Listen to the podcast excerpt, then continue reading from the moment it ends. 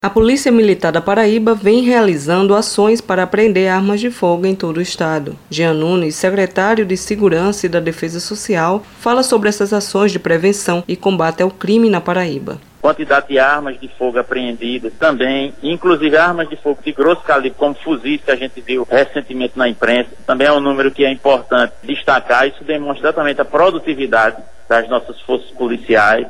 As operações continuam a gente teve no primeiro momento que direcionar várias ações para fazer frente às orientações de saúde pública. Então são números muito bons que demonstram que a polícia continua produzindo e continua presente nas ruas.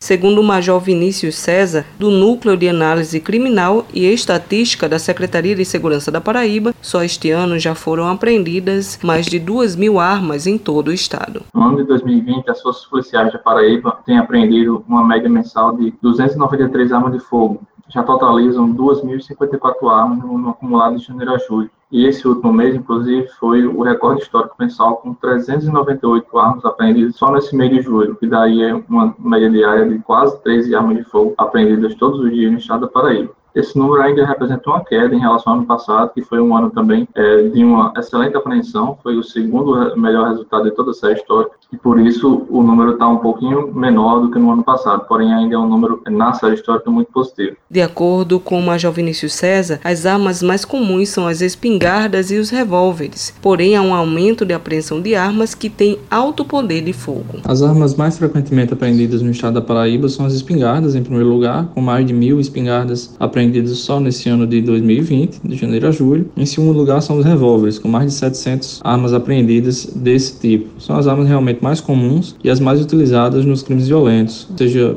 contra a vida ou seja patrimoniais. Porém, a gente tem também um aumento dessa apreensão de, arma, de armas de alto poder de fogo, que pode ser considerado assim, a exemplo dos fuzis, que de janeiro a julho nós tínhamos nove apreensões aqui no estado da Paraíba, enquanto que no mesmo período do ano passado eram sete apreensões desse tipo de arma. Quem tem uma arma irregular pode entregar às autoridades policiais sem ser punido e receber uma indenização no valor de até 400 reais, dependendo do tipo de arma. A campanha do desarmamento no Brasil agora é de caráter permanente. Então, se uma pessoa tem uma arma de fogo e deseja fazer a entrega voluntária dessa arma ao Estado, ela pode fazer isso sem sofrer nenhum tipo de apuração investigação e também, inclusive, podendo ser até indenizada por essa arma no valor de 150 a 450 reais, dependendo da arma. Então você tem que procurar o site da Polícia Federal, que é a instituição que regula toda essa situação, e preencher um formulário e obter, através da documentação, uma guia de trânsito. Então, com essa guia de trânsito, você terá a salvaguarda que, nesse transporte apenas e exclusivamente para fazer a entrega voluntária desse armamento, você estará resguardado e não está cometendo nenhum tipo de crime é, no momento desse, dessa entrega dessa arma. De acordo com o Estatuto do Desarmamento armamento, o porte e a posse ilegal de armas de fogo são considerados crimes. O advogado criminalista Jaziel Borges esclarece sobre as possíveis punições para quem for pego com armamentos ilegais. Pelo crime de posse irregular de arma de fogo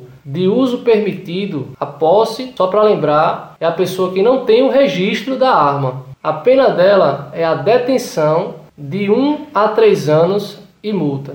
Por outro lado, o porte ilegal de arma de fogo de uso permitido, o porte, é, quando a pessoa não tem autorização de porte e também não tem o registro. A pena, no caso, é a reclusão de 2 a 4 anos e multa. Sibeli Correia para a Rádio Tabajara, uma emissora da EPC, Empresa Paraibana de Comunicação.